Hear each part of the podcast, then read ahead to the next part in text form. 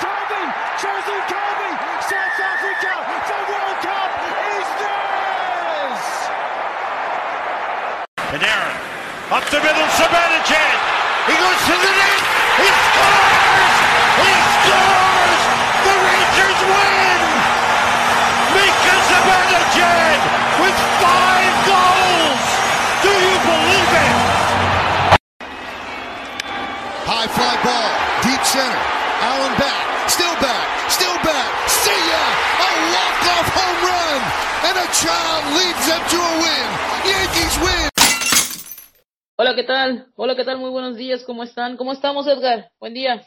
Bien, bien, bien, muy buenos días, Fátima. ¿Cómo estás tú? Ah, Aquí estamos volviendo. De antemano quiero pedir una disculpa. Eh, hemos estado, la verdad, ocupados por términos, por otras cosas, tú estudios, yo otros detalles y no habíamos podido actualizar nuestro podcast, pero estamos de vuelta.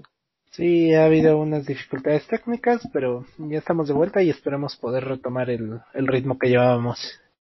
Y, y creo que estamos de vuelta en lo mejor, ¿no? Porque hoy vamos a adelantar que de antemano nos vamos a dedicar 100% el día de hoy a lo que comienza, que es la postemporada de la MLB. Por fin. Qué alegría, ¿no?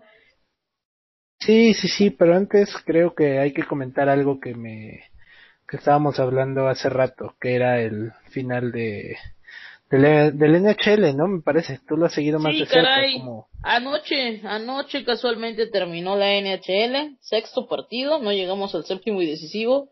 Los Tampa Bay Lightning, está de moda Tampa Bay, está de moda pues esa zona de, de Miami, yo creo. Eh, campeones, campeones de la NHL, le ganaron en seis partidos a los Dallas Stars. Muy buena serie y qué lástima, vamos a extrañar el hockey. Eh, y pues felicidades, muchas felicidades a los Tampa Bay Lightning, muy buen juego, muy bien jugado y creo que al menos yo ya no alcancé a platicar bien de las finales, ya se acabó, pero el que sí va a tener tiempo va a ser tú con la NBA, que ya tenemos final. Sí, sí, sí, ya tenemos una final. Y. ¿Y cómo se llama? Ya, ya, ya se pone, se, se pone bastante intenso este, este asunto. Sí, bueno, eso ya lo vamos a platicar luego. Eh, vamos a meternos de lleno a la MLB, ¿te parece? En este programa. Sí, sí, sí, vamos a platicar primero lo que es la, lo que es esta postemporada ya del MLB que comienza mañana mismo con. Sí, sí, sí, ya tenemos una final. Y. ¿Y cómo se llama? Ya, ya, ya se pone, se, se pone bastante intenso este, este asunto. Sí, bueno, eso ya lo vamos a platicar luego. Eh, vamos a meternos de lleno a la MLB, ¿te parece? En este programa. Sí, sí, sí, vamos a platicar primero lo que es la, lo que es esta postemporada ya del MLB que comienza mañana mismo con, con, ¿cómo se llama? Con, con lo que es la americana. Así es. Mañana tenemos eh, cuatro partidos, si no me falla la memoria.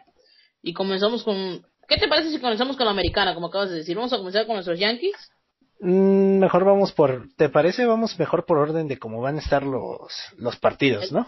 Los horarios. Los horarios, porque creo Venga. que Yankees va a Venga, ser el prime time y también hay que Sí. cuidarnos por, hay que cuidarnos un- por ahí. es- es un prime time muy, muy, muy, muy esperado, ¿eh? Qué Sí, ¿eh? Se definió, se definió hasta el último momento porque fue, fue algo bastante interesante lo que pasó tanto en la americana como en la nacional, que la americana todo pintaba que los White Sox iban a ser el rival de los Yankees.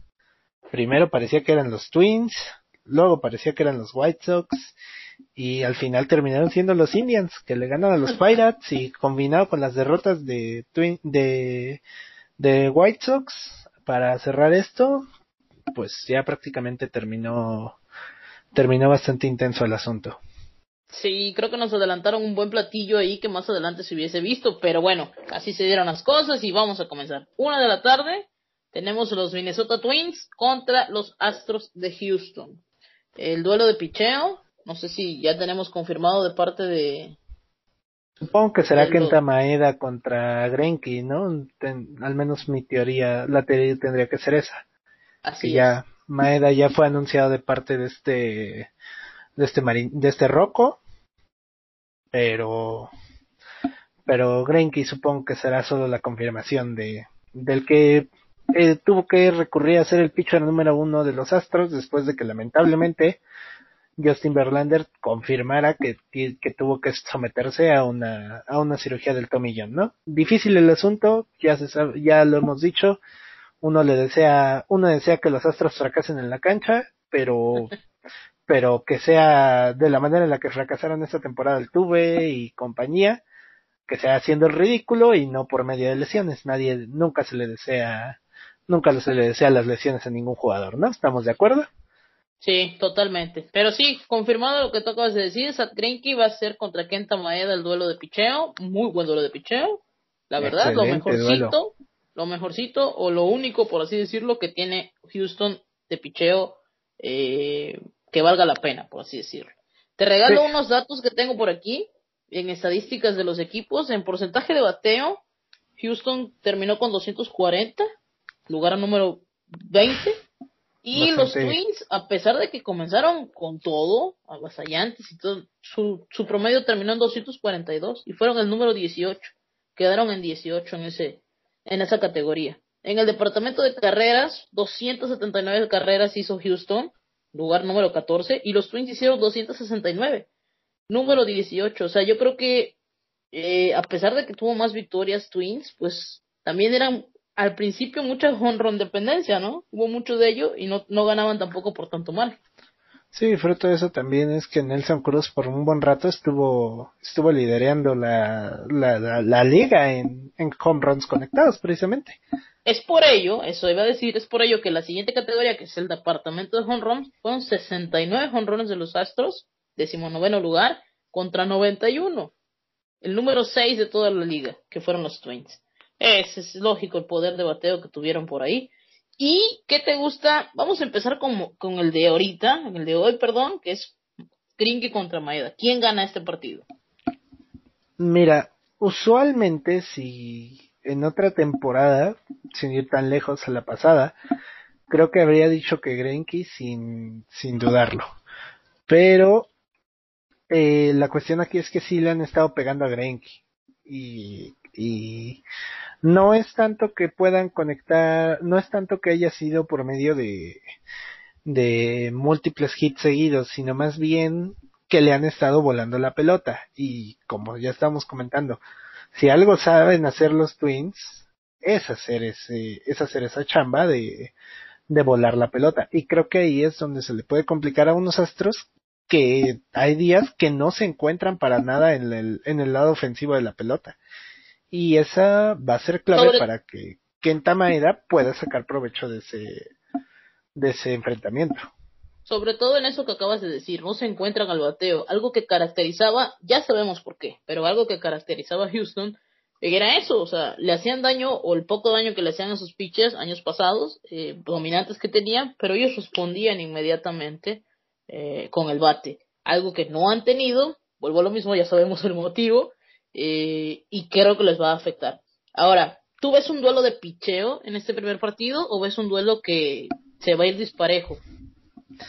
Creo que más bien va a ser un duelo de, de ¿cómo se llama? De, no de picheo, pero tampoco de altas. Va a ser un resultado, un 5-3, yo veo más o menos. Correcto. Que al final va a terminar Dime. El, el over está en 7.5, de hecho, 8 carreras. O sea, ese es el, el- lo que tenemos en lo que viene siendo el departamento de apuestas. ¿Tú crees que la, la pasemos? Mm, Yo creo que no lo pasan, te digo, yo creo, yo veo un 5-3, un... Creo que va a estar ahí, eh, precisamente ahí en esa línea, ¿sabes? Va a ser, va a ser bastante difícil. Ok, ok. No, no, yo, yo veo un... eh, yo sí lo veo un poco eh, del lado de los Twins. Yo veo muy dominante a Kenta Maeda. Yo creo que va a pasar de los 7, 8 ponches, incluso 9 por ahí. Eh, y Grinky no va a ser tan, tan dominante. Pero sí, no veo tampoco tanta, eh, tanta diferencia y tantas carreras, al menos este primer partido. Sí, yo, yo tampoco veo un, un número alto de carreras. Creo que en las siguientes, la, ofensiva de Twins va, bueno, en el siguiente, en el 2, creo que va a ser cuando los Twins iban a tomar provecho de, de este, del picheo tan, pues no malo, pero tan regular son que tienen en esta temporada los Astros. Ah, sí, de hecho, no tenemos ni siquiera confirmado para, para Astros en el segundo. Tenemos Sí, a no. Berríos, en, a Berríos en, el, en Twins y pues no, no hay uno confirmado en Houston y tú tienes toda la razón. Yo creo que a partir del segundo sería bueno meterse en las altas, pero al menos este primero, en la mayoría de las series no hay que hacerlo. Hay que respetar un poco lo que viene siendo los, los pitchers estrellas de cada equipo. Sí, creo yo también que hay que, hay que tener cuidado con, con, con eso de las altas y las bajas, al menos en este primer partido, yo lo, yo lo dejaría pasar para, para ver cómo es que vienen las ofensivas. Recordemos que hay descansos y demás, pero, pero nos puede dar una, un adelanto de cómo es que se van a desarrollar las series. Perfecto, entonces nos quedamos con Twins para este primer partido, ¿verdad? Sí, Twins y Under al menos yo. Y ya como serie final, yo digo que los Twins se llevan esto en dos partidos. Yo digo que, que los barren a los Astros. Venga, Twins, nuevamente, este, estoy contigo en este primer partido Twins y no, no, no lo dudo. Twins va a barrer, no va a haber necesidad de mucho, de mucho gas- desgaste de picheo para Astros. En 12 van los Astros de Houston. Vamos al siguiente partido, ¿te parece? Dos de la tarde. Me parece. Muy bueno, ¿eh? White Sox contra Atléticos de Oakland. Un partido Abren. muy igualado. Ándale, por los White Sox habla Lucas Giolito, la estrella, el hombre que tuvo un, este, bueno, estuvo a punto de tener un juego perfecto, este, en la temporada, y por el lado de Oakland, Jesús Luzardo, son los abridores. Luzardo que, que esta temporada ha tenido, así como ha tenido salidas buenísimas, también ha sido, también ha tenido salidas en las cuales le pegan. O sea, hay que tener cuidado con eso. Pero Yolito de igual manera, creo que es de los pitchers más bipolares que existen, ¿sabes? No, porque así como ya estuvo cerca, se quedó una base por bolas de lanzar un juego perfecto también luego ya cuando ves es le conectan y le conectan feo. Y además también de eso la la cuenta se le puede llegar a llenar rápido. Y Yolito es un pitcher que debe que está acostumbrado a trabajar de manera express. De hecho su juego completo apenas superó la barrera de los 100 lanzamientos.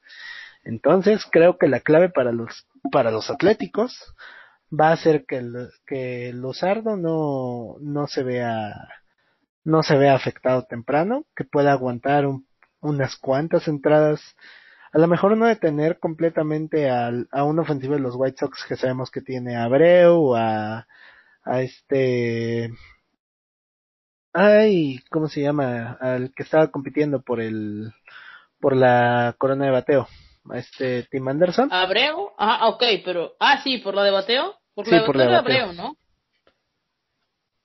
No, Tengo entendido que era Abreu. No, no, no, no, no, el que estaba compitiendo contra DJ LeMahieu, te digo, creo que era este Tim Anderson, me parece. Mm. Pero, pero, pero, pero. o sea, Mira, te regalo las estadísticas por aquí. dímelo. de- estabas hablando de los pitchers. Eh, en temporada regular, Luzardo tuvo 4.12 de, de, de promedio de, de efectividad, con 3 ganados y 2 perdidos en 12 salidas. O sea, en 12 salidas pues, fue 7 sin decisión. En las cuales tuvo 59 ponches, 17 bases por bolas, le hicieron 27 carreras y las 27 fueron limpias. No tuvo problema por ese lado de que fueran carreras sucias. Y en el lado de Yolito, 3.4, 3.48 su efectividad. 4 ganados, 3 perdidos, igual en 3, en 12, perdón, en 12 salidas. Y tuvo 97 ponches, 28 bases por bolas, permitió 31 carreras, de las cuales 28 fueron limpias. Eso en el departamento de los pitchers. Te regalo un poco del, igual como en el de Houston contra Twins, lo que viene siendo el porcentaje de bateo, número 6 en general. Los White Sox terminaron con 261 y número 25 los Atléticos de Oakland con 225. Esto es sorprendente porque los Atléticos comenzaron muy bien la campaña y cayeron hasta el lugar 25 al menos en lo que es porcentaje de bateo. En el departamento de carreras, el quinto lugar es para los White Sox con 306 carreras anotadas por 274 de los Atléticos de Oakland, que son el número 16. Y en el departamento de home runs tenemos 96 cuadrangulares, tercer mejor equipo de todo el béisbol a los White Sox, contra 71 de los Atléticos de Oakland, que lo posicionan en el decimosexto lugar. ¿Quién te gusta para ganar mañana? Bueno, para ganar hoy, disculpa. Mm, me parece a mí que este juego se va a ir al se va a ir a las bajas y creo que los Atléticos son mejores en son mejores en en cuanto a este tipo de partidos cerrados. Venga, ok. Las bajas están igual en, en 7.5, en 8 carreras. Bajas y Oakland vas tú, ¿no? Sí, sí, sí, yo voy con, yo voy con Oakland. ¿En cuánto están las bajas, perdón? Eh, las bajas están en 7.5. Uy. Y igual que en, igual que en Houston contra contra Twins y eh, favorito menos 121 White Sox más 110 Oakland. Yo sí me voy por el favorito. Yo creo que los White Sox con Yolito van a poder ganar este primer partido. Eh, no sé si la serie, pero el primer partido sí se lo llevan. Con un over. Yo veo más de, más de ocho carreras eh, en el total del partido con victoria para White Sox. No, digo, vemos completamente opuesta de los dos lados, ¿eh? Yo veo, yo veo, yo veo un under que se va para los Atléticos, yo, y tú ves un over que se va para los, para los White Sox. Así es, ya veremos quién tiene razón después, claro que sí. Pasamos al siguiente duelo, un partido interesante, unos rivales conocidos para nuestros Yankees, los Toronto Blue Jays o los Buffalo Blue Jays, como queramos decir, contra los Tampa Bay Rays, 4 de la tarde. Duelo de picheo. Matt Shoemaker, fíjate, pensé que iban a abrir Ryu por parte de los Blue Jays. Matt Shoemaker va por este los Blue Jays contra Black Snell. Dime, ¿qué te parece? Eh, creo que los, los Blue Jays, eh, ¿cómo se llama? Eh, creo que los Blue Jays son un equipo muy electrizante, pero creo que no les va a alcanzar para, para dar, para vencer a estos Rays.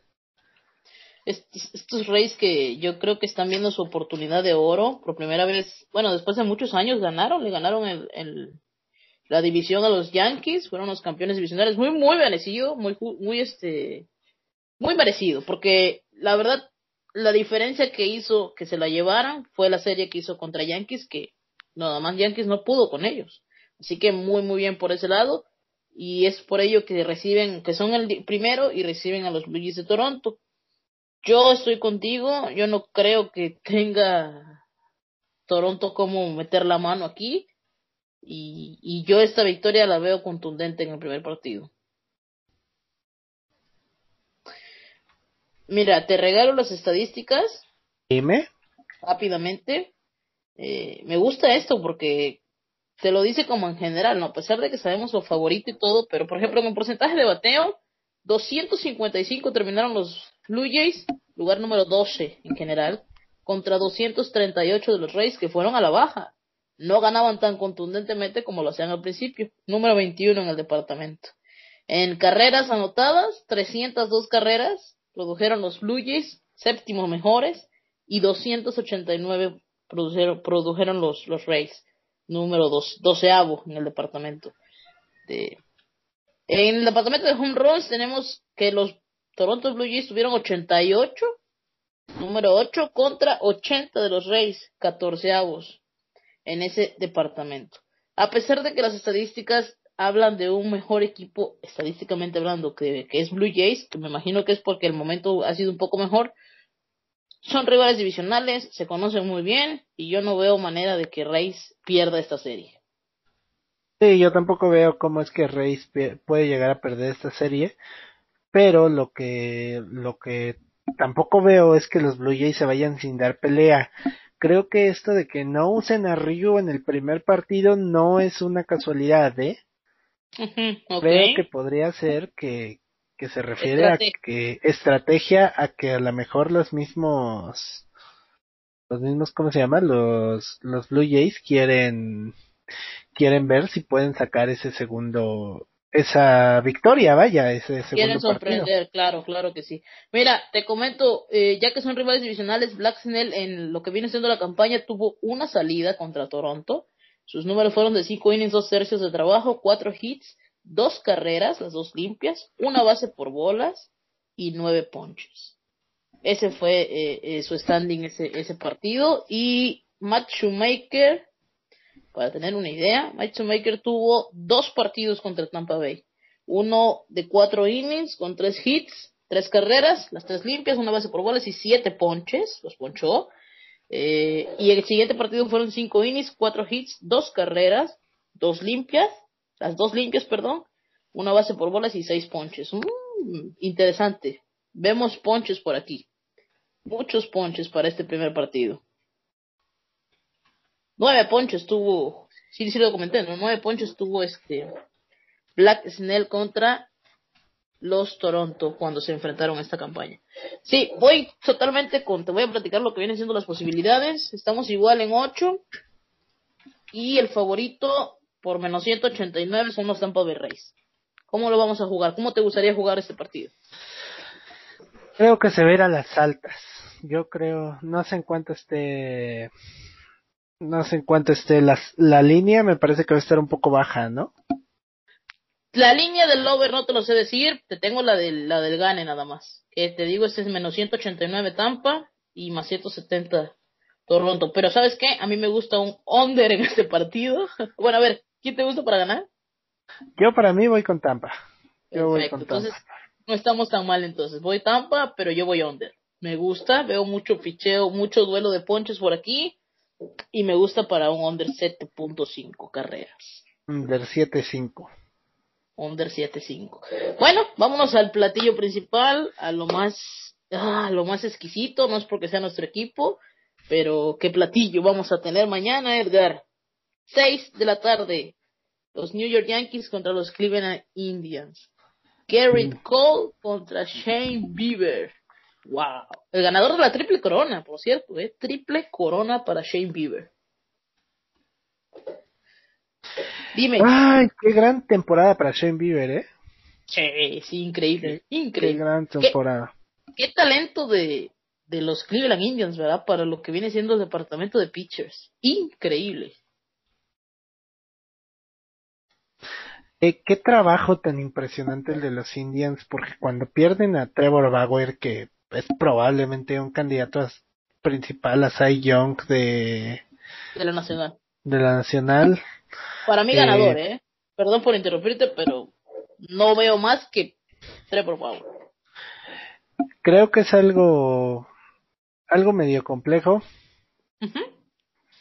Porque, ¿cómo se llama? porque analíticamente hablando, Trevor Bauer corrió con mucha suerte.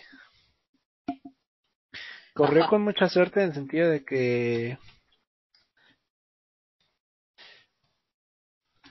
de que cómo se llama de que su porcentaje de, de bateo de bola de bolas en juego eran bastante eran bastante era bastante malo comparado a lo que tenía que ser en en realidad porque lo que pasa aquí es que son hay una diferencia de casi 50 puntos.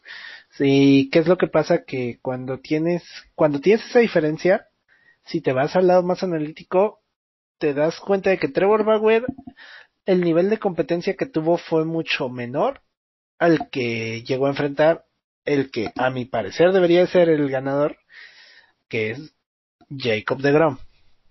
No lo va a hacer porque lamentablemente los, los Mets no, los Mets como se llaman, son, son un equipo que da pena, dieron Los pena Mets otra vez para no variarlo. Sí, sí, sí. Pero la cuestión es que la competencia que enfrentó que enfrentó Bauer sí es considerablemente inferior a la que se a la que se estaba enfrentando este este Considerablemente. Vamos a dejarlo en considerablemente porque de esa de esa conferencia eh, calificaron cuatro y de la que está de Grom calificaron dos nada más. Pero bueno, eso lo dejamos para otro Mm, tema, ¿te parece? Mira, yo nada más te voy a decir algo, así en buena onda. En esa conferencia cualificaron, bueno, más bien el juego, el 3 de esos calificó Milwaukee con 29-31, Cincinnati con 31-29 y San Luis con 30-28. Ujú. Entonces, así que tú digas, eran los grandes equipos, no, no, no. Perdóname, pero no. O sea, Houston, eh, sin ir más lejos, Milwaukee está al nivel de los Astros. Claro, claro. ¿Quieres no, te lo qui- rebato, no te lo voy a discutir. ¿Por qué? Porque quieres que te diga una división que sí es precisamente muy dura y una competencia que sí es muy buena, la que tenía Shane Bieber. Porque Shane Bieber se enfrentó a Minnesota y a White Sox. Que ellos sí eran equipos con un porcentaje de victorias mayor, con unas cuantas victorias más que, que el resto. Pero bueno, ese es otro tema. Te digo yo, estoy más que mentalizado para que lo gane Bauer. Realmente es es, es algo que creo inevitable. La campaña que se está haciendo a favor de Bauer es bastante, es bastante grande. Entonces, entonces, ¿cómo se llama? Hay que, hay que felicitar a Bauer antes que nada. Pero, ya desviándonos, los Indians, Sí, sí, sí. que era el, tema principal, o sea, se, se deshicieron de Bauer, se deshicieron de Clevinger, que si recuerdas a Clevinger lo mandan a San Diego a raíz de la estupidez de que se fugó del hotel de concentración. Sí, que no sí, sé si te supiste esa, pero, pero fueron este Plesak y fueron este, y este Clevinger. Y a Plesak lo descubrieron porque Plesak intentó regresar al hotel. Clevinger de plano ya no llegó. Sí, sí, sí, sí supimos por ahí de ese dato. Eh, pero a- de aún así, de todas maneras, la verdad, un gran nivel de picheo. Shane Bieber es la estrella de toda la liga, absolutamente toda. Sí, de Eh, hecho creo que podría ser hasta el MVP ¿eh? de la americana, sin ir... Y, sí, imagínate. Y Gary Cole, pues ya no podemos decir más de Gary Cole, ¿no? Gary Cole, grandioso, estuvo, no estuvo tan, tan apabullante como el año pasado, pero de todas maneras no deja de ser un super mega pitcher y no deja de ser un duelazo de picheo. Sí, no deja de ser un super duelazo de picheo porque, porque Jerry Cole tiene algo que probar. Ya hoy en conferencia de prensa le, le preguntaron, le hicieron la pregunta de cómo se sentía respecto a, respecto a lo que era la postemporada. Le, Ajá. le preguntaron que, que qué era lo que más le gustaba de tener la pelota en juegos como este. Dice, pues lo que está en juego. Dice, pues, que, eh, ¿puedes expandirte un poquito en la respuesta? Dice, sí, pues que se juega, que hay mucho en juego. Ah, bueno, ahí le dejamos. O sea, entonces Jerry Cole está consciente de que este primer, tú bien sabes que Jerry Cole si llegó a los Yankees creo que en parte es por, porque quiere un legado, ¿sabes? Sí, sí, sí. Y este va a ser el primer paso para intentar crear ese, ese legado. Recordemos que, sin ir más lejos, la última contratación de este tipo que tuvieron los Yankees fueron, fue, de este tipo fue Sisi Sabatia. Y Sisi Sabatia en su primer, en su primer postemporada fue clave para que los Yankees conquistaran ese anillo. Y Jerry Cole, estamos más que seguro que quieren esos, esos, quiere seguir esos pasos. Sí, para ello, bueno, hay que comenzar con el pie derecho en este primer este partido muy complicado. Te regalo los datos. Porcentaje de, de bateo 247 de los Yankees, número 14 en general, contra 228 de los Indians, número 23. Eh, carreras anotadas 315 de los Yankees, número 4 contra 248 apenas de Cleveland 24. Departamento de home runs no fueron los primeros los Yankees. 94 jonrones quedaron en quinto y 59 en ese departamento para los indios de Cleveland. De pura casualidad, Pero- ¿quién fueron los primeros? ¿San Diego? Eh, no tengo el dato por aquí, fíjate, tengo aquí la estadística, pero te lo voy a buscar. En un momento te la voy a decir. No, ok, si no, ahorita yo lo busco y sígueme contando. Espérame. Va, te hablo de lo te voy a- aquí vamos a ampliarnos un poco más y te voy a hablar lo que viene siendo el porcentaje de carreras.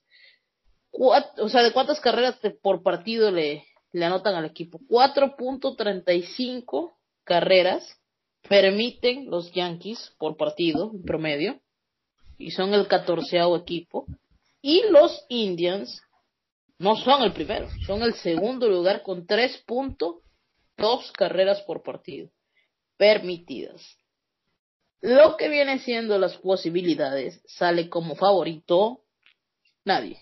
Los dos están en menos 106, al menos en los que estoy por aquí checando. Acá en otra casa de apuestas igual, menos 115 los dos.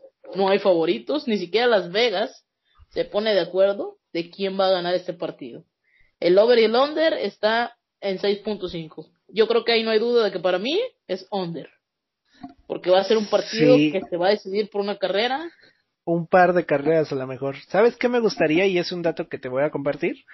Dime. Shane Bieber en sus 11 salidas, me parece que tuvo a lo largo de la temporada, Sí, te las digo, permíteme. solo una vez se pasó el over en, el, en las primeras cinco entradas. Se Así pasó el over. dato. El over. Ok, tuvo 3, 5, 7, 10 salidas. 10 Ah, bueno, salidas. de esas 10, solo, solo en una se, se superó la, la línea de carreras de las primeras cinco entradas, que es un Es- dato es que- para la gente que le llama esos mercados. De estos 10 partidos, solamente en 3 partidos le anotaron 3 carreras. Es lo máximo. 3 Exacto. carreras. Wow. Mira, Porque, eh, perdón, sabemos que, que Gary Cole pues, tuvo muchos problemas al principio con lo que vienen siendo los home runs. Muchísimos home runs permitió. Y sus números no van a ser tan, tan equilibrados como los que aquí estamos viendo de, de Shane Bieber. Sí, exacto. O sea, la cuestión aquí es que recordemos que Shane Bieber, este es su debut en postemporada. Ujú. Este es su, su debut en postemporada y va a haber que tener, va a haber que tener cuidado con, con ¿cómo se llama? Con, con cómo es que reacciona ante, ante esta situación, ¿sabes? Aquí te tengo el dato de, de, de Cole. Cole tuvo cuatro carreras permitidas contra Tampa Bay en la salida del 31 de agosto, que lo dejaron de más, ¿tú recuerdas? Lo dejaron de más en la entrada porque ese partido se perdió 5 cinco por 3, cuatro carreras fueron a él. Eh, el otro fue contra Atlanta, que se perdió 5-1, muy fue ese fue el partido que le metieron cuatro conrones, si mal no recuerdo. Fue Acuña, o si eh, Marcelo Zuna, eh, Freddy Freeman, que le metieron muchos honrones. Esos Sí, son los únicos sí. dos partidos donde, ah, perdón, me faltó este Baltimore, el primero, el primero Ah, el que, primero. que también Baltimore y Tampa Bay fueron partidos donde lo pusieron o lo dejaron todavía ya en entradas muy avanzadas, estamos hablando de la séptima aproximadamente, y ya con aproximadamente 100 picheos.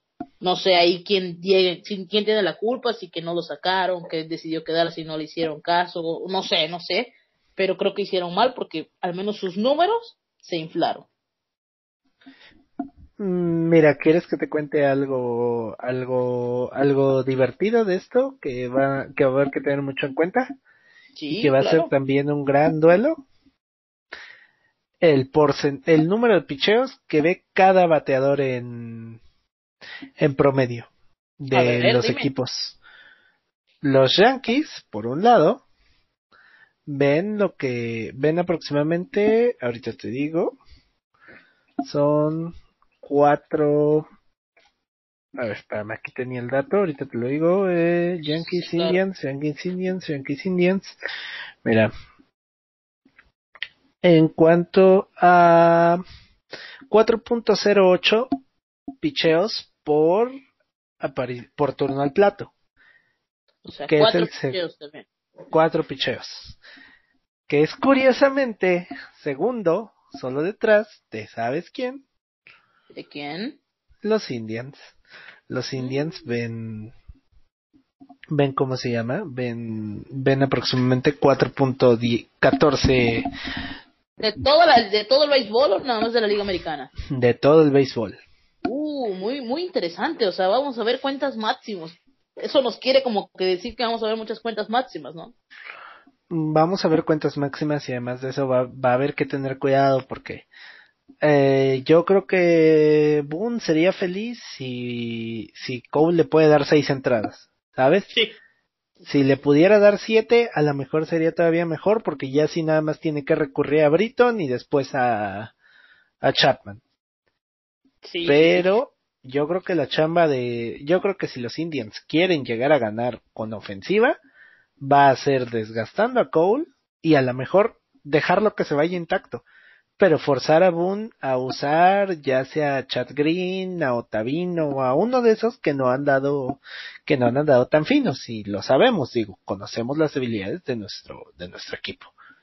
Así es, así es. Conocemos la- las debilidades del equipo y en cambio lo que viene siendo este, lo que viene siendo los los Indians, ellos esperan qué te dirás, ocho, siete, ocho entradas. Siete, pero ¿Cuál- ¿sabes qué es lo que pasa? Dime. ¿Sabes qué es lo que pasa? Que, que el bullpen de los Indians es mejor que el de los Yankees. El porcentaje, Tienen al mejor cerrador, tienen al mejor Sí. cerrador, ¿no? para empezar, mira, el número de entradas que han entregado los Indians en bullpen es de 349.2. Ujú. El número de entradas que han tenido los Yankees es de 295.1. ¿Qué nos dice? Que, que los Indians no les tiembla la mano a la hora de, de decir necesitamos sacar al, al abridor, ¿sabes? Sí, sí, sí. Tengo bastante, bastante descansados y bastantes opciones en la baraja. Y más, si Sí. es una serie, más que es una serie corta, ¿no? Una serie de tres partidos te da Exacto. posibilidad. Sí, sí, sí. Aunque hay que tomar en cuenta que yo creo que todos los equipos quieren acabar en dos para poder tener ese día de respiro, porque acuérdate que en esta, que en este formato de playoffs no va a haber descansos. Claro, y, y estamos de acuerdo que el primer partido es como la serie mundial para todos los equipos. O sea, es la Sí, sí, clave de todo, ganar el primer partido. Bueno, lo que te decía, el porcentaje de carreras limpias del bullpen de los Indians, a pesar de que tienen 50 entradas más lanzadas prácticamente, Ajá. es de 3.17. El de los Yankees es de 4.24, pero creo que este es algo engañoso, ¿sabes? Y te voy a decir por qué. Porque en esta temporada en especial, creo que hemos visto que a los Yankees eh, ha habido partidos que terminan perdiendo por 10 carreras, por 20, por- o sea, entonces, ¿qué es lo que pasa? Que obviamente eso infla los números del, del bullpen, Sí. pero es algo a tener en, es algo a tener en cuenta, o sea, es algo a, a tener bastante en cuenta. Ahora, si quieres ir a la rotación, en el juego 1 va a ser Bieber contra, contra Jerry Cole. Pero en el juego 2 va a ser Carlos Carrasco contra Masahiro Tanaka. La cuestión de aquí es que creo que aquí es el único partido donde realmente los Yankees tienen una diferencia superior considerable en playoffs respecto a respecto a los Indians, porque a nivel de temporada regular son bastante eh, Carlos Carrasco es tuvo una mejor temporada que Tanaka, pero creo que Tanaka en playoffs está sencillamente dentro de los 20 mejores 20 mejores lanzadores de, de la historia. Y es triste porque creo que Tanaka si lo quieres si quieres pintar paralelos Tanaka vendría siendo el Boom Garner de, de los Yankees el Matt Boom ¿por qué? porque tú bien sabes que que en postemporada uno puede contar con que Tanaka siempre te va a entregar siete entradas, bueno, como mínimo cinco entradas y te va y te va a entregar una gran salida que te va a permitir aspirar a ganar el partido. No, sin duda, sin duda. Tanaka, su split finger en postemporada es imbateable. Algo hace que es imbateable, la verdad. Lanza muy bien, tienes toda la razón, pero yo creo que aún así es clave, clave totalmente este primer partido. Clave, porque, ok, entiendo tu punto del segundo juego duelo, donde en teoría lo que viene siendo el mano a mano en, en picheo la tenemos un poco más ya ganada, eh, y en el tercero va a ser Plesak, en, en dado caso que lo tengamos, que no dudo que haya un tercer partido, Plesak, contra un abridor que aún no, se ha, no ha sido anunciado. ¿Quién sería? Eh, hipotéticamente hablando, si llegamos a ese. Hipotéticamente hablando, bueno, de los Indians sí está anunciado y es este Zach. Sí, sí, pero de los. Yankees no tenemos. De los Yankees tenemos a dos candidatos. Que teóricamente va a ser día de. Va a ser un día entre comillas de bullpen, o si no, ¿sabes qué es lo que creo que podría experimentar Boone? Es que el problema de esto es que es que no puede hacerlo, pero me podría llegar a gustar bastante. Es darle tres entradas a Davy García, tres entradas a Hap y ya después pasar a, a ¿cómo se llama? A Britton y a Chapman, ¿me entiendes? Te brincas a Montgomery. Me brinco, ah, es que lo que pasa es que Montgomery es muy inconsistente y cuando le pegan y así como te puede entregar cinco entradas limpias, te puede entregar una entrada y siete carreras y ya lo Lo vimos mismo. esta temporada. Lo mismo te iba yo a comentar de lo que viene siendo un DJ Hub, pero la estaba haciendo muy bien antes de esta última salida. Antes de esta última salida, lamentable, porque había venido de dos, tres salidas muy, muy importantes. Pero eso ya estamos yéndonos muy, muy... Estamos yéndonos muy, Muy lejos, ¿no? Va, va a ser un delazo, es lo que sabemos. Está tan difícil la cosa que nos estamos yendo ya al tercero, imagínate. Así que terminamos con este primero. ¿Quién gana?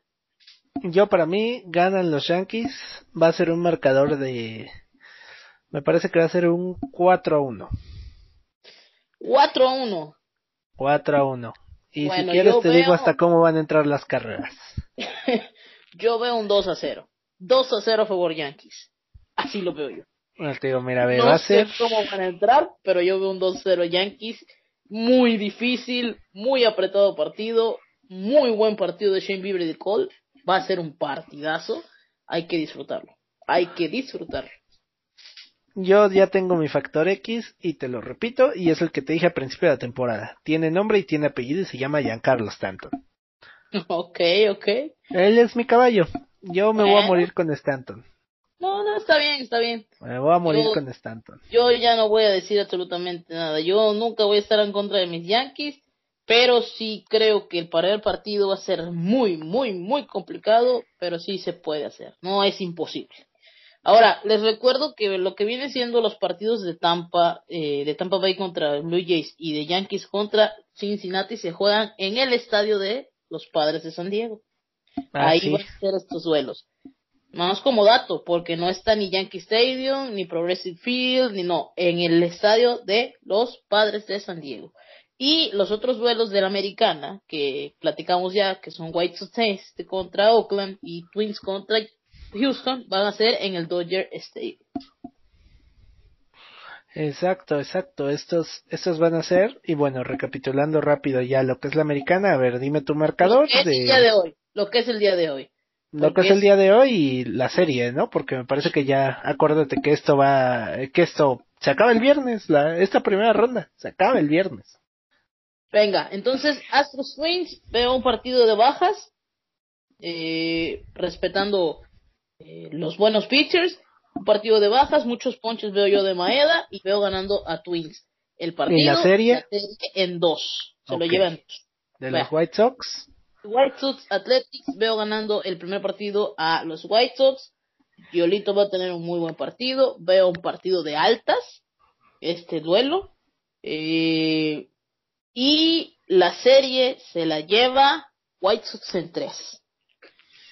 Ujú. a ver, de los Blue Jays, bueno, el de Rey, Blue Jays. Blue Jays contra Reyes, primer partido, buen duelo, eh, muchos ponches. No, no, no vayan a creer que es un flan, este, el abridor de, de Toronto, no por ver arriba, no ver arriba ahí. Mike Shoemaker la va a hacer muy bien, pero van a ganar los Tampa Bay Rays, pero aquí, aquí me voy con bajas. Aquí me voy con bajas de 7 y gana Tampa Bay Rays. La serie se la llevan los Rays. Segundo partido es Glasnow. O sea, la serie se la llevan 2-0 entonces. Sí, 2-0, 2-0. Y Yankees contra Indians, primer partido, un 2-0 a favor de Yankees. Difícil, complicado, partidazo, pero nos vamos a 3. Nos vamos a 3 y lo van a ganar mis Yankees. Ah, me voy en bajas, lógicamente, en este Ok. partido. ¿Y de la serie cómo quedan? La gana 2-1 Yankees. Nos vamos a tres, nos vamos a tres este La gana 2-1. 2-1 lo gana Yankees. Bueno, déjate digo yo de rápido. Yo Twins le va a meter un 2-0 a Astros. Ujú. Con un under en el primer partido, seguido de un over en el segundo. Los Atléticos van a ganar la serie contra los White Sox. Pero voy a cambiarte lo que te dije hace rato. Me da a mí que este primer juego se lo llevan los Atléticos y el segundo se lo, segundo se lo llevan los, lo, que diga este primer juego se lo lleva Chicago y el segundo se lo llevan los Atléticos. Venga, eres bienvenido. Vamos, White No, Sox no, no. Yo voy 2-1, ya te dije. Venga, 2-1. venga. Pero al menos ya estamos igual, ¿no? Está Nada más bien. que tú vas en bajas y, y yo voy en altas, ¿no? No, no, no. Las altas también ya. Te Venga. digo, es que creo que creo que Atléticos va a intentar pegarle más bien mañana a este Dallas Keuchel. Bueno, en el race contra Blue Jays creo que van a ser unas altas Primer y van a ganar los Rays. ¿Por qué? Porque Snell es un gran lanzador, pero no ha sido ese lanzador dominante. Le han estado conectando dos carreritas por partido y esas dos carreritas van a ser lo que va a hacer que pase un over que lo veo bastante castigado. Está en 6-5, ¿no? Me parece, me dijiste. Así es, 6-5. Yes, Oye, seis. pero tienes razón en este. Te voy, a- te voy a comentar en esta, en esta serie en específico, Rays contra Blue Jays. Creo que es un duelo de estrategia muy interesante porque no están poniendo a su mejor pitcher de primero. Porque no está Glasnow por los Rays y no está Ryu por los Blue Jays. Exacto. ¿eh? Estratégicamente, buen duelo. No, no seguí las rotaciones de, de los Rays y de los Blue Jays, para serte sincero, porque al menos Yankees sí programó todo de tal manera de que Tanaka fuera, bueno, más bien Cole y Tanaka llegaran con cinco días de descanso. Pe- No recuerdo. Ryu estuvo en el partido contra Yankees. Fue su última aparición. Y ya tiene más de cinco días. Ya tiene más de cinco días. De hecho, Ryu y, y son los que están pronosticados para el segundo partido, como ya te había comentado. Y en el tercer partido, eh, si es que llegamos a él, que no, no creo, sería Charlie Morton, que anda por la calle de la amargura, la verdad. Se recuperó de una lesión, pero ahí está un poco mejorando. Contra Taiwan Walker. Taiwan. Es una Tijuana. Sí, pero bueno. bueno, Esa- ok. ya quedamos en lo que va a ser el día de hoy con los partidos de la americana. sí, te digo, y esa se va 2-1 a favor los Rays. Creo que los Blue Jays van a lograr sacar el segundo de la serie, precisamente Oh. por ser rival divisional. Ujú. Y en, el, en los otros, en la serie va a ser, la primera va a ser el under. Creo que van a ser dos juegos de under, el Yankees contra Indians.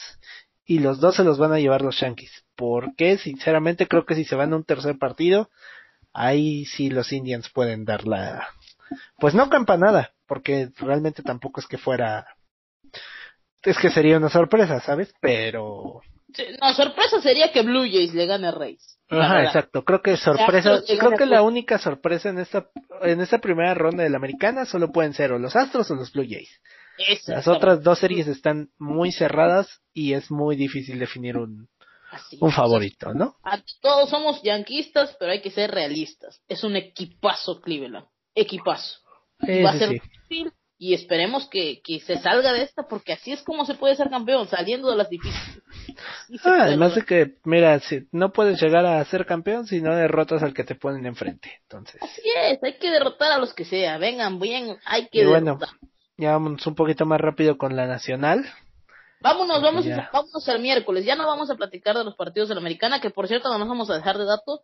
Es un desastre total. Vamos a tener partido a las 11, a las 12, a la 1, a las 2, a las 3, a las 4, a las 6 y a las 9. No hay Exacto. como dividirse tanto, pero... Ahora sí que pero- el único que uno puede ver, entre comillas, tranquilo va a ser el de Yankees y el de los Dodgers. Eh, el de Yankees y el de Dodgers. Y, y, y uno antes del de Yankees, que puede ser el de Blue Jays Rays o, o el de Cardinals Pirates, pero ahí lo vas a agarrar, no. Creo que Blue Sí, Jays sí, Rays. sí. Esa es la cartelera, por así decirlo. Bueno. Exacto. Astros Twins, por así decirlo. Pero Ya bueno, ahí dependerá de cada quien a quien sigue. Pero bueno, mira, comenzamos el, el día a las 12 con un Reds contra Braves, unos Reds que... 11. 11 de la mañana, ¿no? A las 11, sí, perdón, es que lo estoy leyendo en horario de Estados Unidos. Sí, dale, dale. eh, unos Reds que sufren del lado de la ofensiva, pero que tienen al que ya comentamos puede ser el Cy Young de la Nacional, este Trevor Bauer, y van a ir contra unos Braves que tienen un pitcher y ya párale de contar que es Max Fried. Porque con el debido respeto a los Braves, fuera de Max Fried, no tienen a nadie en su rotación. No, no, no tienen a No absolutamente nadie. No pudieron encontrar en ninguno de sus abridores, sus otros abridores, el reemplazo de Soraka, que desgraciadamente se lesionó y que iba muy bien al inicio de campaña. Y en lo que viene siendo picheo, como acabas de decirnos, totalmente a favor de, de Reds en la serie, en picheo. Exacto. Y por eso yo creo que esta va a ser el primer, la primera. Creo que esta sí podría ser una sorpresa porque sabemos que Reds son inconsistentes en el lado ofensivo y creo que aquí es una serie igualada, pero aquí sí se espera que los Braves saquen la casta. Sin embargo, creo que los Reds son ese equipo que van a ser el caballo negro, ¿eh? Creo que, son- creo que son mi caballo negro. Venga.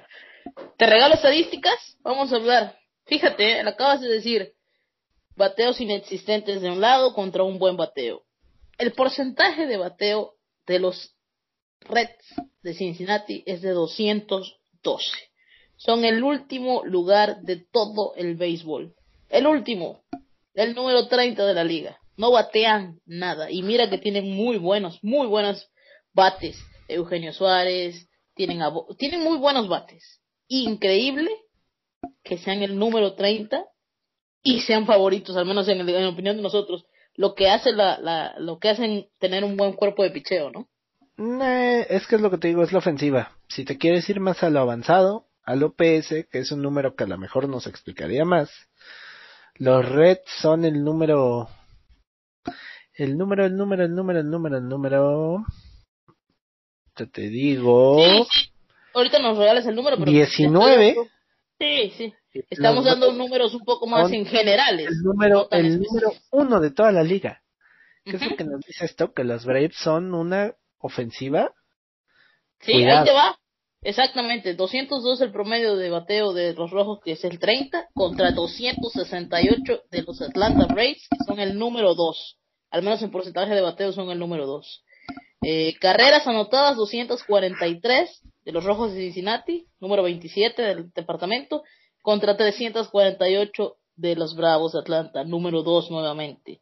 Jonrones, 90 de los rojos de Cincinnati, séptimo, ahí es donde hay competencia, contra 103 de Atlanta, número 2, no tanta, sigue ganando Atlanta. En el slugging, Atlanta es el número 1, número 1, contra el 18 que son los rojos. Y en las carreras eh, admitidas, 3.8, fíjate el de, el de porcentaje de carreras, 3.8 para los rojos de Cincinnati y 4.4 para los bravos de Atlanta. O sea, te habla de que Atlanta permite muchas carreras, pero porque batea mucho y anota más de las que. Es que era lo que te iba a decir. Atlanta me recuerda a, a los Red Sox de, de hace un año. De que son, son esos equipos que, que te van a ganar el partido 8-7 en temporada regular, ¿sabes? Ujú. Y, y los Reds, en cambio, son el- los equipos que sabes que si quieres ganarle, métele tres carreras y ya con eso la hiciste.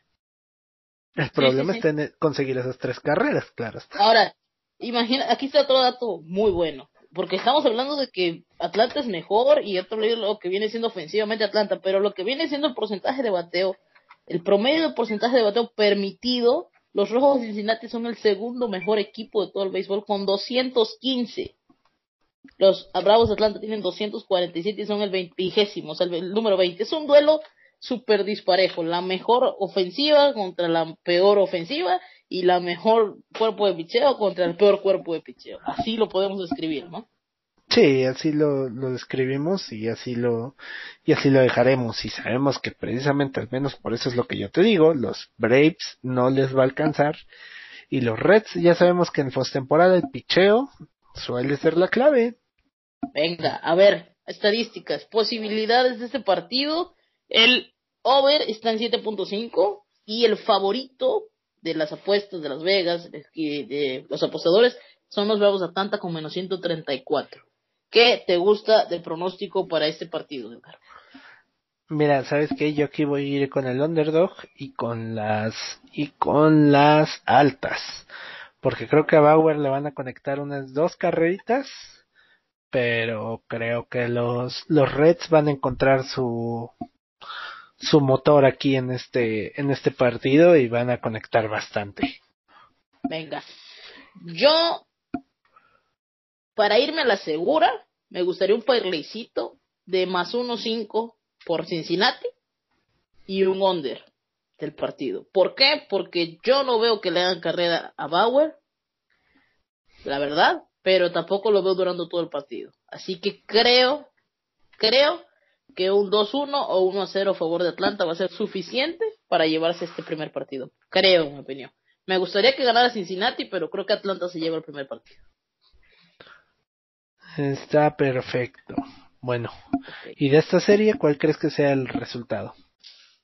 Bueno, de esta serie, ya diciéndote que los Bravos ganaron el primer partido, que perdió a su mejor, mejor, mejor, perdieron con su mejor, con su estrella, que es Bauer, eh, todo el mundo va a pensar que ya ganan los Bravos, pero no, para mí se recuperan los rojos, porque no nada más es Trevor Bauer, ese, ese gran equipo de, de picheo. Está Sonny Gray, que va a ser el segundo, o creo que el segundo. No, si es Luis Castillo, es el segundo. Eh, imagínate, Luis Castillo le ganó la partida, eh, que me gusta más a mí Sonny Gray, pero no, no lo veo como, o sea, no veo cómo pierda la verdad Rojos. Creo que el primero sí se, se, se les va de las manos, pero el segundo lo ganan y el tercero lo ganan, porque picheo para Atlanta ya no existe después de Frey, ya no existe. Así que Cincinnati pasa a la serie. Tres Perfecto. partidos. Pasemos a la que sigue entonces. ¿Tú ¿Cuál cómo lo ves? Yo ya te dije, creo que Cincinnati gana en dos partidos. Creo que Dos partidos, venga. sí, sí, sí, creo que creo que Cincinnati va a ganar este este encuentro. Bueno, nos pasamos entonces de las 11 de la mañana, nos vamos a ir a la 1 de la tarde, um, o a partir en dos, no sé cómo se dice la expresión ahí. Marlins, los Miami Marlins, Marlins contra los Chicago Cubs. Duelo de picheo entre Sandy Alcántara y Chicago aún no confirma, porque no sé si Darvish está listo. Creo que no, porque él fue de los que estuvo en los últimos partidos antes de terminarla. Creo que estuvo el domingo, lanzó el domingo, de hecho. No sé, no no no no sabré decirte. De hecho es curioso, pero por ejemplo, no sé si sepas, pero Bauer Bauer ha estado en descanso de tres días. Es que Bauer lo motiva todo, ¿verdad? O sea, es un... Oh, eso digo, pero Bauer está en descanso, ha estado jugando con descanso de tres días, o sea, ahí, ahí puedes ver todo. Bueno, al menos tenemos a Alcántara y vamos a suponer, a volar hipotéticamente, que va a ser Lester, Darvish, ¿no? Tendría que ser. Lester, eh, mm, Bueno, mira, para, independientemente de las estadísticas, te voy a decir algo. Creo que aquí los Cubs son el equipo superior. Y lamentablemente para Atlanta, per- para Atlanta, para los Marlins perdieron a su, a, a un lanzador que estaba encontrando una forma exquisita que era este Ureña. Y el perder a Ureña les va, les va, les va a pasar mucha factura, tanto mentalmente como a nivel de brazos, creo que, creo que, creo que perder Ureña va a ser, va a ser muy difícil para, para ellos. Entonces, ¿tú ves ganando a Chicago fácilmente? ¿El partido Mm. y la serie? El partido y la serie, sí, me da a mí que, que, que sí, que vamos a llegar a, a eso. Venga. ¿Tú cómo lo ves? La verdad, eh, yo creo que no va a ser este año el sueño de Cenicienta de, de los Miami Marlins. Creo que de hecho ya lo lograron al menos calificar porque nadie los quitaba. Bueno, la mayoría, mucha gente de Miami, mucha gente más latina que radica en Estados Unidos, sí los veía con posibilidades, pero la mayoría lo veíamos en el sótano de su división. Así que para mí ese cuento de Cenicienta llegó hasta aquí, hasta haber calificado, porque creo que los Chicago Cubs van a pasar. Creo que lo van a hacer, pero no descarto la sorpresa. Así lo voy a dejar. No descarto la sorpresa. Ok. Venga. Perfecto. ¿Y cómo queda entonces? ¿2-1 o 2-0? Eh, voy a ir a tres. Me voy a ir a tres porque voy a decirte esto de la sorpresa, así que si va a ser una sorpresa, probablemente, pues me tengo que ir a tres. No creo que sean dos, en todo caso que, que se logre. Ok, perfecto. Bueno, vámonos al siguiente partido. Dos de la tarde y tres de la tarde son equipos de la Americana. Hasta las cuatro de la tarde tenemos el siguiente partido de la Nacional. Los San Luis Cardinals, que no jugaron los 60 partidos, de hecho, ¿eh? Eso es un buen dato. No, no lo jugaron. Los padres, contra los padres de San Diego. Se suspendió el partido contra Detroit y no lo necesitaron para, para ¿cómo se llama? Para para, pues, exacto, para poder corregir el récord. Al final Milwaukee, ni Milwaukee ni los Phillies quisieron hacer su, su chamba y terminaron viendo feliz. Ni los gigantes de San Francisco. Exacto, ni los gigantes de San Francisco. Porque veas, nadie hizo su trabajo. Nadie quiso ganar el domingo. Todos quisieron hacer el favor a los Cardinals para que no jugaran dos extras.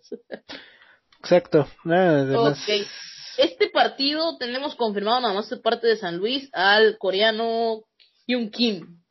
Eh, por San Diego no tenemos confirmado a nadie porque pues ya sabemos que se llevaron a la gran estrella en el, intercambio de en la fecha de intercambio se llevaron a Mike Clevinger, pero Clevinger está lesionado, está lastimado y está lanzando Sí, se lesionó, lamentablemente se lesionó faltando nada, eh, ya estaban minutos antes de la última salida y resultó que lo echaron para para atrás.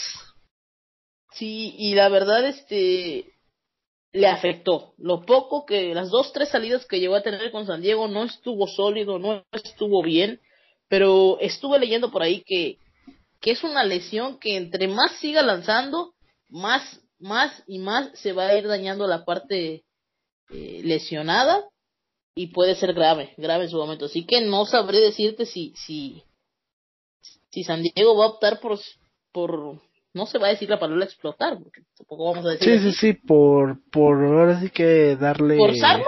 ¿Podemos decir forzarlo? Sí, pues es forzar el, el brazo de, de Clevinger. Sí, sí, forzarlo creo que sería. Ay, no sé, no sería indicado. Mira, tengo, tuvimos, tuvo cuatro salidas. Eh, vamos a hablar, es hipotéticamente hablando, porque le vuelvo a decir, no tenemos confirmado quién va a abrir, pero por ejemplo, Clevinger tuvo cuatro salidas con, con San Diego. Contra los Angels se estrenó con seis innings de, pichados, siete hits, dos carreras, dos carreras permitidas, o sea, las dos fueron limpias, una base por bola y dos ponches, o sea, dos ponches y siete hits es algo que no combina con el Clevenger de los Indians, ¿estamos de acuerdo? No, en definitiva no, no, no combina, no, no dan las cuentas, sobre todo considerando lo que tradearon por él. Sí, a pesar de que fueron solamente dos carreras. La siguiente salida contra Colorado fueron cinco innings, nuevamente cinco hits, pero ahí sí le dieron cuatro carreras. Aunque ahí sí volvió ese Clevenger ponchador que teníamos en, Indians con ocho ponches. Contra San Francisco, eh, siete entradas, dos hits, no hubo carreras, una base por bolas y siete ponches. Y su última salida, el 23 de septiembre contra los Angels, solamente duró un inning un solo inning porque salió con molestias. Entonces, ese es como cuando es como cuando ya su lesión explotó, ¿no? O reventó, por así decirlo. Sí, cuando ya no le dio para más el para más el brazo. Y entonces está difícil. A ver, ¿quién tiene de primer pitcher eh, lo que viene siendo aquí en, en la página los padres? Chris Paddock. Chris Paddock es el que podría en dado caso ser, porque la verdad sí vemos difícil lo de Clevenger. Chris Paddock es el primer pitcher, que es el que probablemente veríamos. Dinelson Lamet, el segundo, y Garrett, Garrett Richards es el tercer abridor.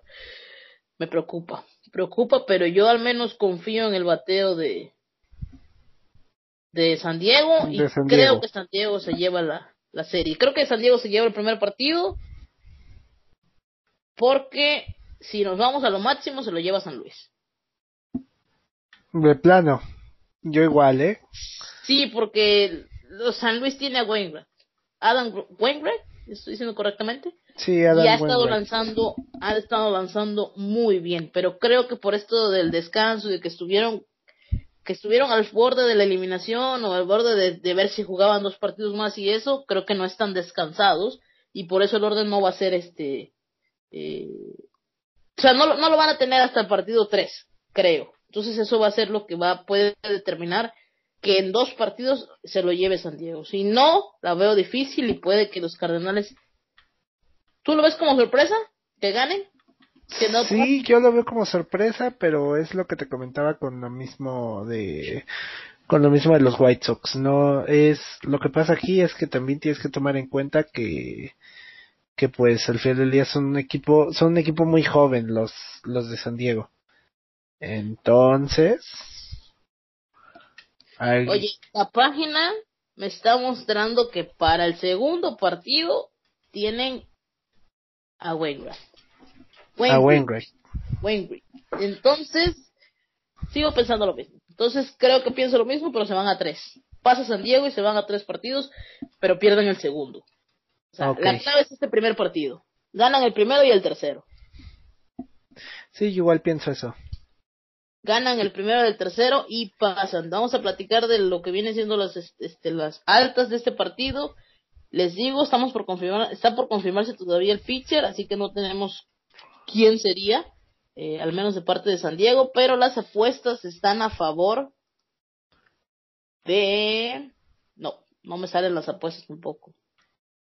No nos salen las apuestas a nada. Deben de estar a favor a San Diego, ¿no? Todavía Sí. no abren los mercados. Todavía no abren, todavía no abren porque como no tenemos pitcher, no tenemos este. Pero bueno, mi, mi punto es que en tres juegos, el primero y el tercero se lo llevan San Diego. ¿Qué dices tú?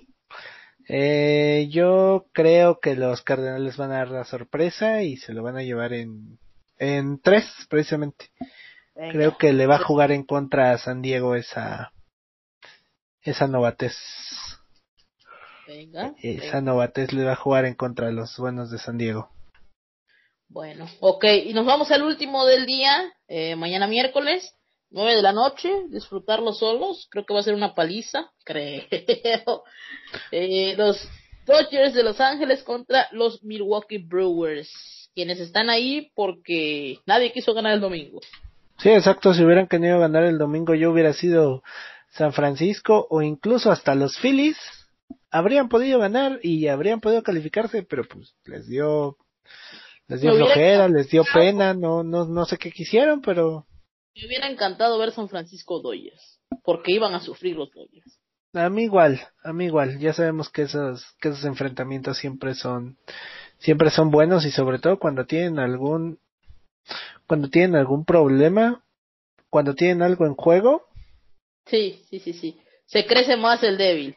San Francisco contra Dodgers hubiese sido increíble porque San Francisco iba a morir en la raya para eliminar, o sea, esa era su serie mundial, ganarle a los Dodgers y eliminarlos. Hubiera sido muy bueno, pero bueno, no quiso ganar el domingo. Lo que sí es que los Brewers es el que está. El duelo de picheo, aquí sí tenemos confirmado, no, no tenemos confirmado por parte de Milwaukee, pero por parte de los Dodgers es Welker Bueller el primer abridor. No es Clayton Kershaw, va a ser Welker Bueller, el primer abridor. Y por ende tampoco tenemos posibilidades, pero no la veo difícil aquí, la verdad. Yo veo fácil un 2-0. Y Yo igual. Vamos a hablar, hipotéticamente vamos a hablar de ocho carreras, Edgar, como los demás este partidos. ¿Qué te gusta, altas o bajas?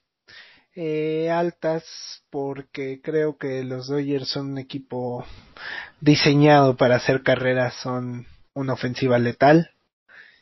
Creo que se van a se van a imponer en esto con un 6-1, 6-2 y va a ser de esas veces en las cuales se puede relajar el el bullpen pueden entrar los chicos que no que no suelen jugar y sobre todo sabemos que Dave Roberts va a intentar conservar a sus brazos Tan a así sus lo brazos descansados. Que van a, a meter a, a chicos que no juegan tanto y todo, tanto así lo ves. Sí, yo lo veo no no tanto como que va a ser una paliza, pero como que sí va a ser una distancia de unas cinco o seis carreras que va a permitir ese colchón, ¿me entiendes? O sea, Sí. no, bueno, no- a ver, te voy a dar el dato de los abridores que estoy checando por aquí. El último abridor en el partido del domingo fue Brett Anderson por parte de Milwaukee, que funge como el tercer pitcher. Quiere decir que, eh, ya contando lo que viene siendo lunes, martes, que va a ser, o sea, hoy martes, pero como los juegos es esta mañana, digamos que hipotéticamente el 4 y el 5 trabajaron y se viene el número 1. No sé por qué no lo han anunciado, a lo mejor porque es hasta el miércoles, pero va a ser contra Brandon Woodruff el duelo, lo más seguro porque está descansado.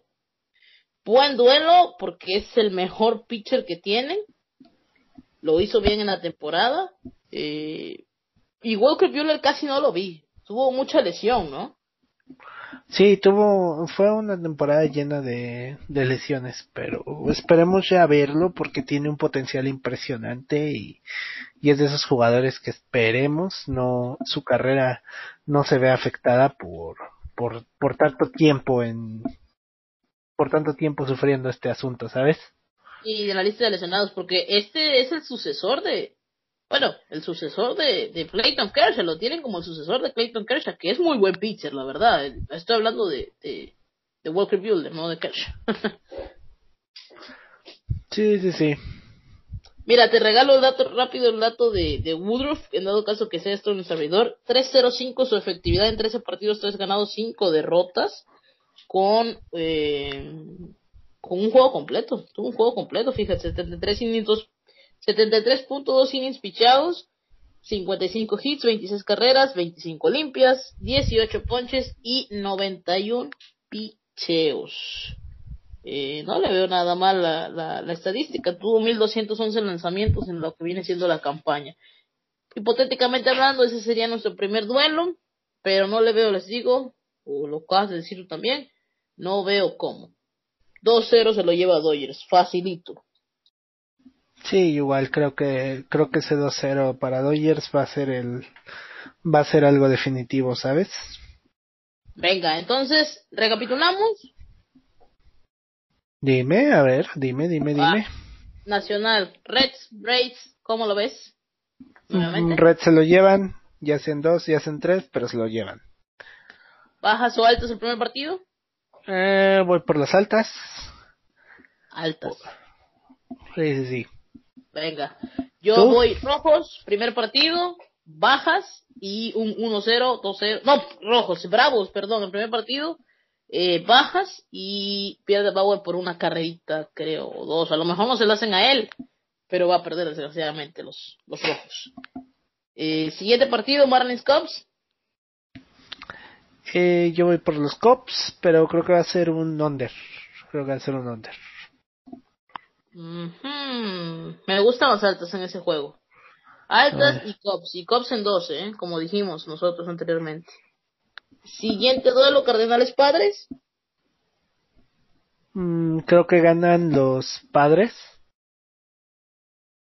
Creo que ganan, creo que ganan los Padres, pero me da a mí que los, que, ¿cómo se llama? Que, que los, que los, que los, que los Cardenales van a terminar dando van a terminar dando, dando la vuelta a esa serie. Les va a jugar en contra a, le van a, le va a jugar en contra a los padres la falta de experiencia. Venga, yo voy con San Diego, primer partido se lo lleva San Diego, es la clave, mi primer primer partido para mí es la clave porque pierden el segundo y ganan el tercero. Y el primero va a ser over 7. Yo veo carreras, porque eso es lo que define a los padres las carreras. O over 7-5, over 8 carreras. Sí, igual. Dodgers, Dodgers contra Milwaukee. Creo que ahí ganan los Dodgers. Va a irse al over de 8, ¿no? Me parece que me dijiste. Sí, va a haber un over. No lo tenemos confirmado, pero estamos viendo la estadística como los otros partidos. Eh, más que nada porque pues aún no los pone la casa de apuestas, ¿no? Sí, exacto. Bueno, y ya teniendo ese bracket, eh, ¿te gustaría que la siguiente semana platiquemos en dado caso cómo avanza? Porque primeramente Dios vamos a estar la siguiente semana y ya vamos a platicar. Esto se acaba el 2 de octubre. El 2 de octubre tenemos este definidos quiénes van a ser. Por cierto, estos duelos se van a jugar en, en territorio americano, en territorio de, de las conferencias americanas. Lo que viene siendo los Dodgers contra Milwaukee y San Diego Padres contra San Luis van a ser en Arlington, en el estadio de los Rangers de Texas. Y Cubs Marlins y Atlanta contra los Braves contra los Rojos de Cincinnati van a ser en el Minute Maid Park de Astros de Houston. Al final se van a tener postemporada los del estadio ese, ¿no? Sí, al final sí va, sí va a haber. Ah, y la Serie Mundial, ya adelantándonos un poco, va a ser en el Parque de los Rangers. Sí, Eh, sí, sí. La serie mundial en los Rangers, porque San Diego va a ser la sede para lo que viene siendo las de Banderín, del parte de la americana, y Arlington nuevamente va a ser el de la, el de la. Está curioso este caso, ¿verdad? Cómo los pusieron al revés. Sí, pero volvemos, eh, creo que se debe más que nada para no dar precisamente una ventaja, una ventaja de local, porque en el caso de los Dodgers y de, y los Padres, los dos están en la postemporada y en el caso de los Astros, pues también. Entonces estaría como que medio raro que los Astros tuvieran ventaja de local a pesar de ser el sembrado inferior, ¿sabes? Así es. Al 29 de septiembre al 2 de octubre van a estar definidas estas series, este primer bracket, esta primera vez que vamos a tener 16 equipos. Así que, ¿qué te parece que para el sábado o para el domingo probablemente vamos a tener una... eh, mira, si se acaban el 2 de octubre, que viene siendo viernes, el domingo comienzan las otras, me, me imagino, en un día de descanso. Eh, sí, me parece, me parece que sí, no he checado cómo aquí está. las tengo, aquí las tenemos, mira. No había visto, aquí las tengo. Está programada para del 5 al 9 y del 6 al 10. El 5 de octubre, lunes 5 de octubre. Me parece perfecto. Grabamos ese día para platicar cuáles son los favoritos, quiénes pasaron, si le atinamos, si estuvimos bien y quiénes van a ser los de la siguiente ronda. ¿Te parece? Perfecto. Ahí nos andaremos viendo, Fátima. Ha sido un placer volver a escuchar tu voz. Venga, igualmente, gracias por escucharnos, una disculpa por el tiempo que estuvimos fuera y a darle, esta semana vamos a grabar un par de días igual, NFL, NBA, ya tenemos NFL, está buenísima la NFL, no se la pierdan, Está buenísima, no se la pierdan. Siguen mis Packers arriba. 3-0, tus Packers, mis Steelers, wow. Perfecto. Y además Dallas va 1-2, qué mejor. No, y para mí mis Seahawks, porque después de Pittsburgh, Seahawks mis respetos y señor Russell Wilson MVP, no cabe duda. Me cae me cae bien Russell Wilson. Los, Sí, los mira. Ya es algo que vamos a hablar en el programa específico, pero te digo, amo a los Steelers, son mi equipo, no me ciego tampoco, ojalá nos vaya mejor porque tenemos que mejorar, pero un hipotético Chiefs contra Seahawks Super Bowl, wow, Mahomes contra Wilson. Pero bueno, eso ya lo vamos a hablar en otro episodio. Gracias Edgar, muy buenas tardes a todos y a disfrutar de béisbol, que va a estar muy buena. Hasta luego. Muy buenas noches. Bye bye.